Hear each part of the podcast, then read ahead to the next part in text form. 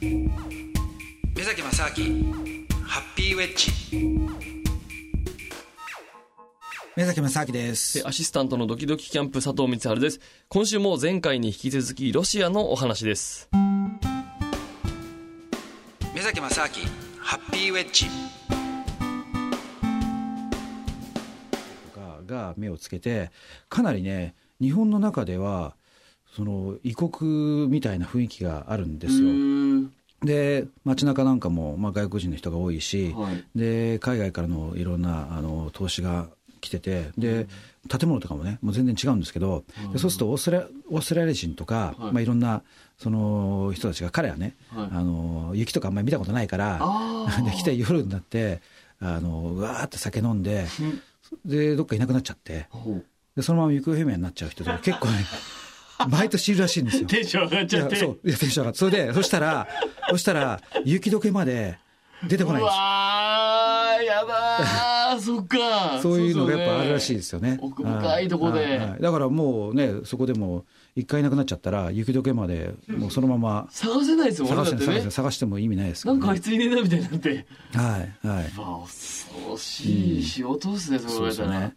でねそこでまあとにかくあの発電所を紹介してもらってねあの、いろいろ案内してもらったんですけども、うん、やっぱねなかなかこのロシア人の人たちっていうのはあったかい人たちで。あそうなんですか。はい。でまあ僕らがやっぱ地熱をねあのすごいやれやろ、うん、やってるんだみたいな話をねしてるともう彼らとしてもやっぱり同業になるからもうね「いやそうか」ってまあいろいろその僕らは知らないこともたくさんあるし、うん、まあ逆に僕は知ってるけど彼らは知らないこととかねやっぱりどうしても彼らっていうのはあのえー、発電所ができたのはだいぶもう20年ぐらい前なんで、はい、だから若干そのテクノロジー的には遅れてる部分もあるんですよ。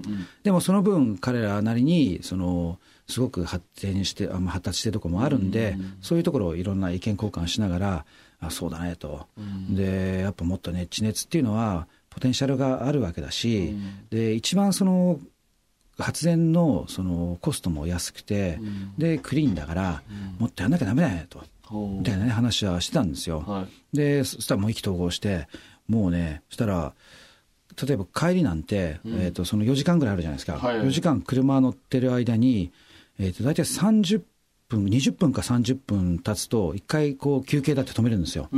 で休憩だっつったら後ろからあのウイスキー出してきてでよし乾杯だとかっつって。飲むんすか？毎回ですよ。毎回毎回乾杯して「お分かった」っつって一気で3杯ぐらい乾杯して「よし」っつってまたえって30分行ったら「よし休憩だ。よし乾杯だ」っつって。いや飲みすぎでしょ。いやもうね。すごいですね。いやもうめちゃくちゃ飲まされましたけどね。へえ途中でいやちょっと勘弁してくれとか言おうかと思ったけど、はい、まあこれは飲むしかないなと思ってね。まあそのね歓迎というか、まあ仲良くなるっていう意味も込めてなんでしょうね、うん、彼らもやっぱ嬉しかったと思うんでね。そうか、日本からそういう同じ思いを持った人が来たみたいなことですもんね、うん。うん、そうなんですよ、だからそういうねなんていうんですかね。なんか面倒見がやっぱいい人たちが多いんですよね。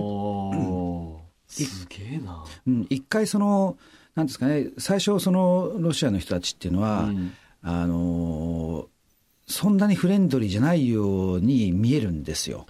なんか初対面とかでは、なんかそんなニコニコしてなかったりとかね、あのそのなんかアメリカ人とかだと、もうみんな、まあ、はいみたいな感じで、そうですね、ハイタッチしてハグしてみたいなイメージありますけど、そう。ででもどっちかというと、アメリカ人っていうのは、もう、会った瞬間に、マブダチだみたいな感じあるんだけども、うん、でも別れた瞬間に完全他人になっちゃうみたいなね ところがあるんですよ。ああ逆にちょっと冷酷だったりする、そうですね例えば帰り際にねアメリカ人だったら「あのじゃあ電話番号とかねくれて「おじゃあいつでも電話してくれよ」とかっつって「もういいから」とかって言って本当に10分後に電話したら「お前誰だ?」って言われちゃう。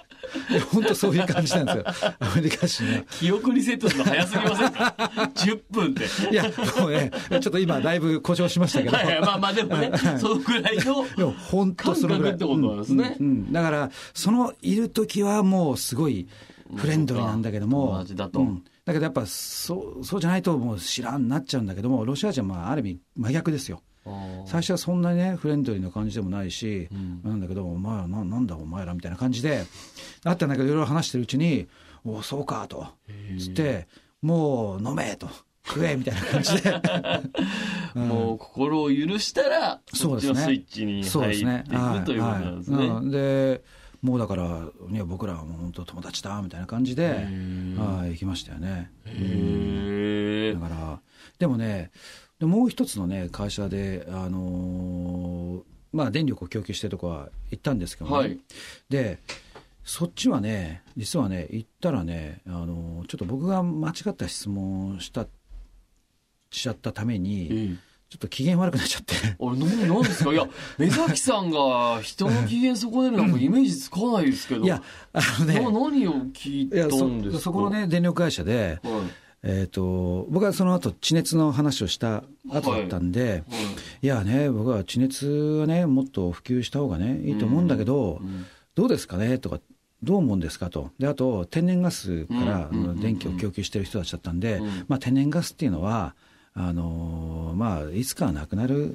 から、うん、それをやっぱりどうしても自然エネルギーとかにこう、ね、変換してこようがいいんじゃないですかねみたいな、どう思ってるんですかっていう質問をしたんですよ。うんうん、そしたら、まあ、よく考えてみたら、彼らはその天然ガスを主として、その電力を供給している業者なわけですよ。はいうん、で地熱の人たちとはちょっとね、あんまり仲が良くないというか。なるほどな。はい、そうか、天然ガスでやってんだと、こっちは。そうなんですよ。うん、ふざけんなと。それを何お前地熱派の。